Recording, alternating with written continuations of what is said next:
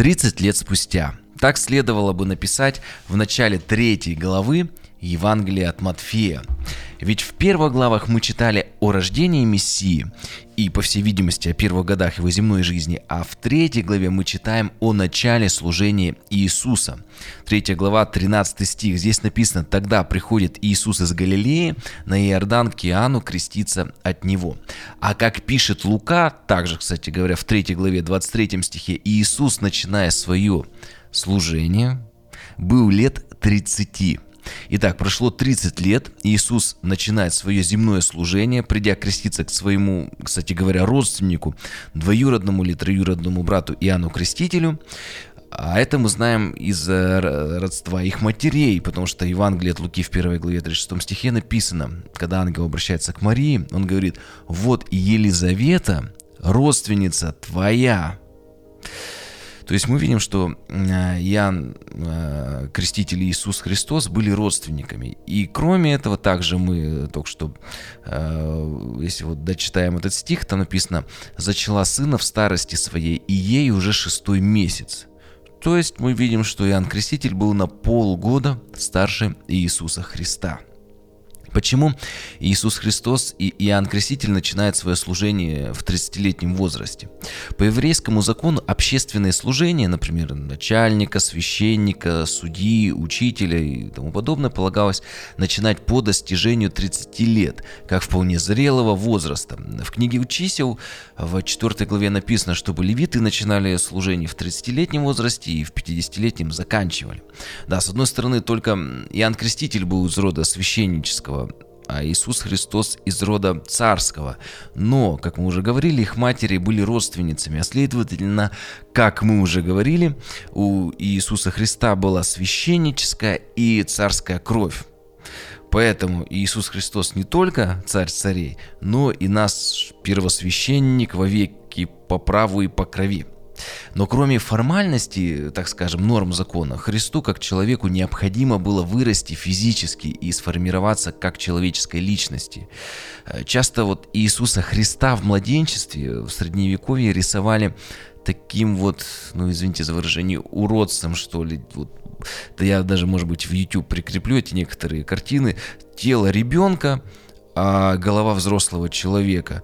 Э, то есть, э, как бы некоторые думали, что Иисус родился уже взрослым человеком и чуть ли не в момент родов уже начал проповедовать. Но Библия говорит, что Иисус Христос был сыном человеческим, и его развитие происходило как и у других детей. Поэтому ему как человеку необходимо было вырасти, чтобы мозг сформировался, чтобы нейронные связи сформировались, чтобы он получил достойный, такой достаточный жизненный опыт. Поэтому Иисус Христос есть совершенно сформированный человек, который осознанно взошел на крест. Это не были подростковые эмоции или такая молодая горячность, это было решение взрослого, сформированного мужчину. Кстати, а, многих мучает вопрос, а где был Иисус и что делал до 30 лет, до начала своего земного служения. Единственное упоминание есть в Евангелии от Луки, где описывается, что Иисус Христос в 12-летнем возрасте был в храме и поразил учителей закона своими знаниями. А, вот эти вот потерянные годы, о которых Евангелие ничего не говорит, есть много разных версий, и одна из таких вот распространенных теорий говорит о том, что Иисус Христос был в это время в Тибете. И даже есть тибетское Евангелие. В нем описывается, что Иисус Христос в возрасте 15 лет отправился на восток, чтобы, как утверждается в тексте, усовершенствоваться в божественном слове и изучить законы великого Будды. Ну, есть два момента, которые опровергают все эти разные теории. Первое, а, Марка 6 глава, с первого стиха, там написано, что когда Иисус пришел в свое Отечество, на свою родину, многие слышавшие его, слушающие, с изумлением говорили, откуда у него это, этот за талант такой, что за премудрость дана ему и какие чудеса совершаются руками его, не плотник ли он, сын Марии, брат Иакова, Иосии, Иуды и Симона? Не здесь же ли между нами и сестры его? И соблазнялись о нем. Иисус же сказал им, не бывает пророк без чести, разве только в Отечестве своем. и у сродника в доме своем. Это звучит так, как будто люди прекрасно знали Иисуса по его прежней жизни. Он вырос по соседству с ними, им казалось невероятным, чтобы в нем открылся кто-то настолько великий. Также у Луки в, 4, в 4 главе написано «И пришел в Назарет, где был воспитан».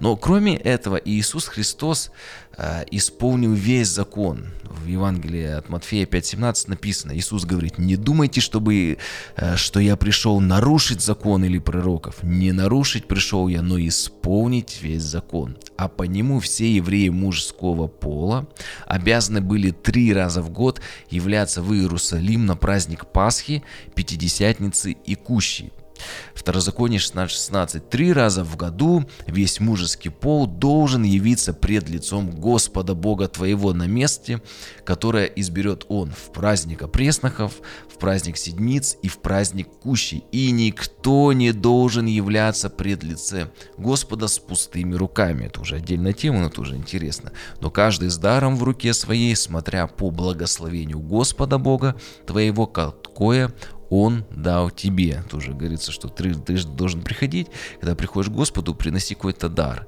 Но здесь говорится интересный да, момент, не просто какой-то размер этого дара, а в зависимости от того, вот сколько Бог дал тебе, вот от, э, в зависимости от этого уже и уделяй. Далее, получается, что Иисус, как совершенный агнец, он был принесен э, как э, совершенная жертва за грех. Если бы Иисус Христос не исполнил бы целиком закон, то он уже не был бы совершенным агнцем и совершенной жертвой, и его жертвы не было бы достаточно, чтобы взять на себя грех мира. Поэтому мы точно можем сказать, что Иисус Христос никак не мог быть в Тибете или еще где-то, все вот эти разные теории. Э, я даже посмотрел по карте, там больше 7 тысяч километров, тогда не было самолетов, поэтому за один год туда-сюда три раза ну, просто невозможно было бы отправиться. А, для нас с вами, для церкви, вот этот вот период молчания, которых многих почему-то смущает, он на самом деле очень важен, потому что показывает смирение Бога, ставшего человеком, который проводит простую жизнь э, в безызвестности. Даже ничего не, нечего особо записать, обычная жизнь у него была. Он исполняет тяжелую, непрестижную работу плотника. И в этом, я думаю, что Иисус, Он возвысил достоинство простых людей, вы знаете, людей с простыми, как часто говорится, с простыми жизнями. И показал э, такую вот высоту простого повседневного труда. Поэтому, если тебе кажется, что у тебя простая семья, ты на обычной простой работе, ну, ты знаешь, Иисус большую часть жизни именно так и прожил. Поэтому все правильно делаешь. Давайте уже к третьей главе непосредственно перейдем, прочитаем с первого стиха. Здесь написано «в те дни», ну это то есть 30 лет спустя, как мы уже сказали, 30 лет спустя э, приходит Иоанн Креститель и проповедует в пустыне Иудейской. Скоро придет Иисус Христос креститься, но об этом поговорим уже в следующих выпусках. Сегодня остановимся на Иоанне Крестителе и его служении. Его спустя 30 лет приходит Иоанн Креститель, который должен крестить Иисуса. А, служение а, у Иоанна было особенное. Более того, и Иисус Христос назвал Иоанна Крестителя самым великим э, служителем, пророком Ветхого Завета. Матфея 11.11 11 написано «Истинно говорю вам, — говорит Иисус, — из рожденных женами, то есть во всем роде человеческом, не было большего, чем Иоанн Креститель. Иоанн самый великий служитель Ветхого Завета э, по той причине, что если до него только многие э, говорили о Христе, пророчествовали, указывали на него, что придет Иисус Христос, то Иоанн, он подготовил народ к приходу Христа. И более того, он крестил Иисуса и в буквальном смысле указал на Иисуса, как на долгожданного Мессию. В Евангелии от Иоанна в первой главе написано, что после крещения Иоанн и двое учеников, они вот стояли, и увидев идущего Иисуса, Иоанн сказал, вот Агнец Божий. Вот Агнец Божий. И когда ученики Иоанна услышали это, они последовали за Иисусом. И вот указав на Христа, Иоанн, он возвестил начало новой эры на земле, начало Нового Завета. Пару слов об Иоанне Крестителе. Само его имя Иоанн. Э, есть много вариаций сегодня. Иван, Ян, Джон, Хуан или Жан, много-много-много известных таких в разных э, народах. Уже есть современно, современно звучащее это имя, а само оно происходит от древнееврейского имени Йоханан и означает «Бог милует» или «Господь жалился». А креститель – это не фамилия. Слово «креститель», как и слово «крещение», произошло от греческого слова «баптиза», означающее «окунать», «погружать», то есть полное погружение. А вот тот, кто погружает или окунает, называется крестителем или крестящим кого-либо. Отсюда, кстати, и произошло слово «баптист». И вот Иоанн Креститель или Еханан Погружающий, э, Матфея 3.1, он приходит и проповедует в пустыне Иудейской, второй стих, и говорит, покайтесь, ибо приблизилось Царство Небесное. Проповедь Иоанна Крестителя имела два аспекта. Первое э, сатириологический, сатириология это учение о спасении через Иисуса Христа, ну, то есть призыв к покаянию, он говорит, покайтесь. И второе эсхатологический, это возвещение о том, что приблизилось Царство Небесное.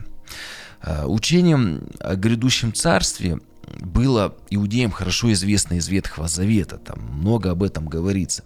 Но вот мысль о том, что прежде чем войти в это царство, необходимо покаяться – для иудеев она была новой, и для многих она сделалась камнем преткновения. Ведь иудеи считали, что им, как детям Авраама, автоматически гарантирован доступ в царство Мессии.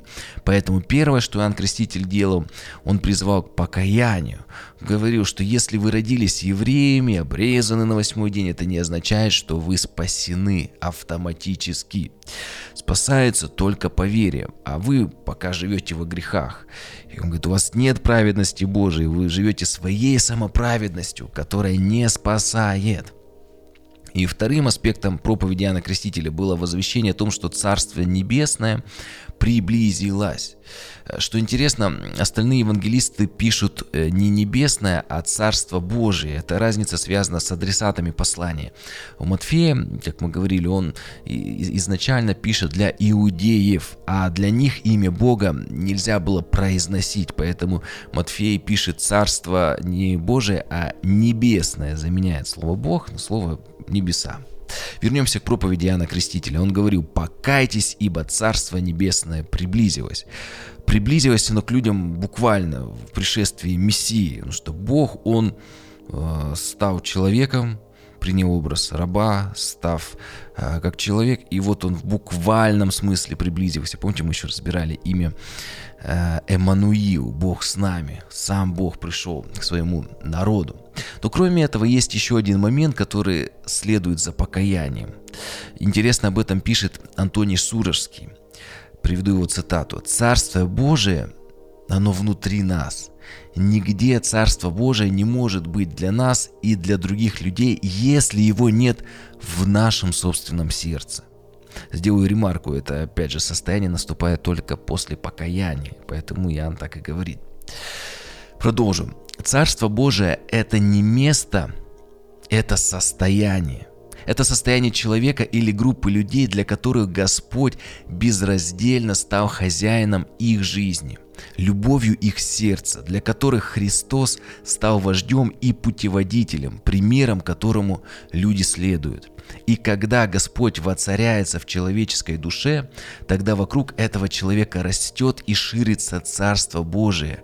Вокруг такого человека водворяется та гармония и тот мир, на который способны те, кто открыт свету и благодати.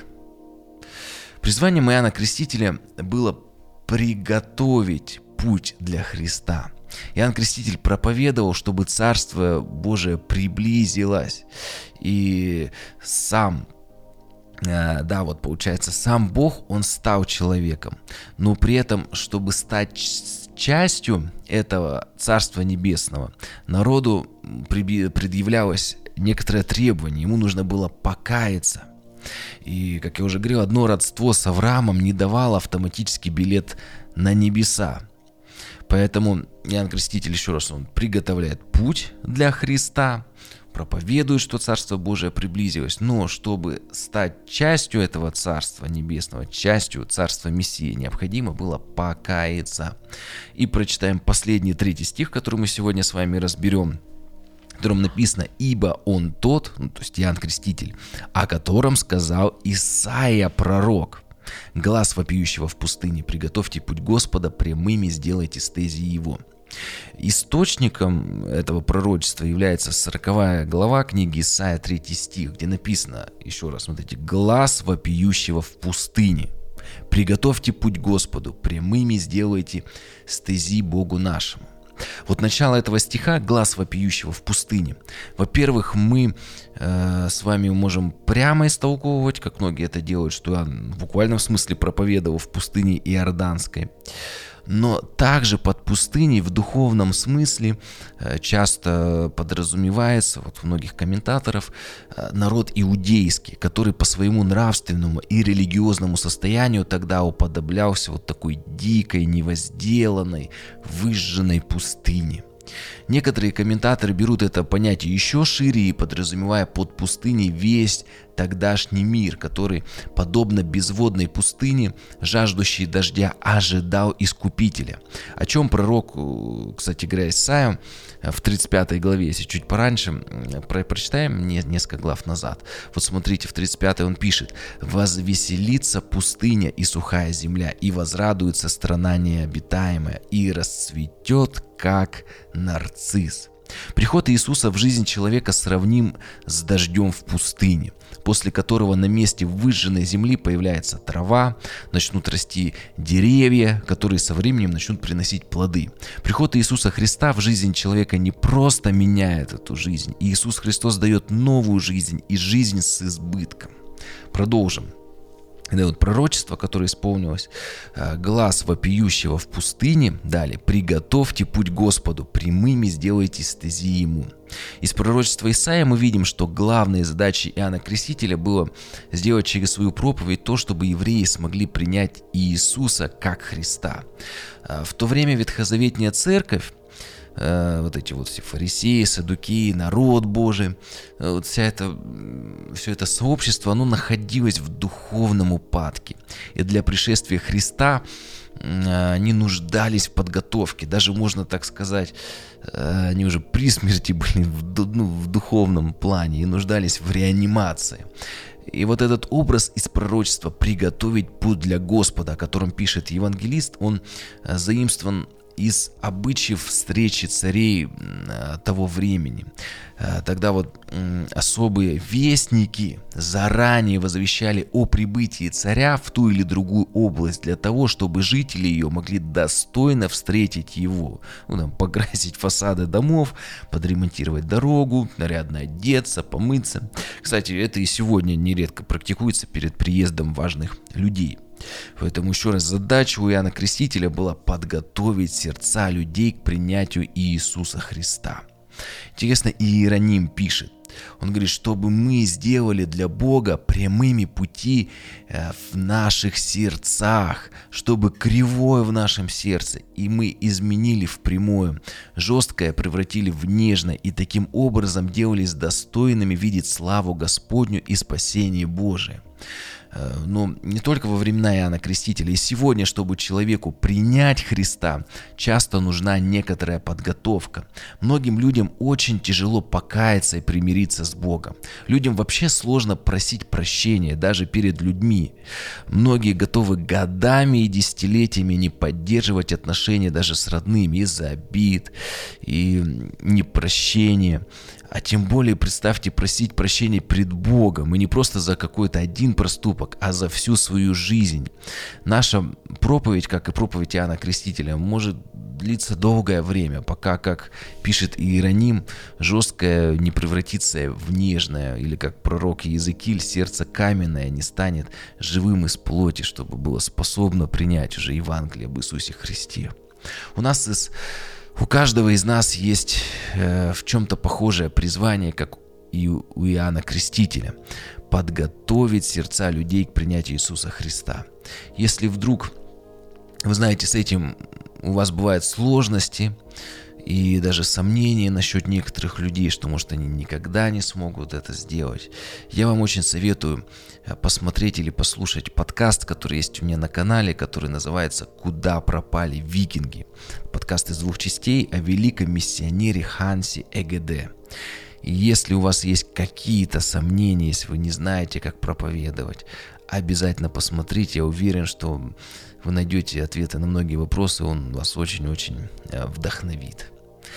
На этом мы с вами заканчиваем разбор начала третьей главы. Пожалуйста, подписывайтесь на подкаст, ставьте лайки, оставляйте комментарии. Все это помогает продвижению подкаста. И также вы всегда можете поддержать этот подкаст э, в, на сайте podcastmk.com или в описании к этому видео указаны способы для пожертвований. Благословений!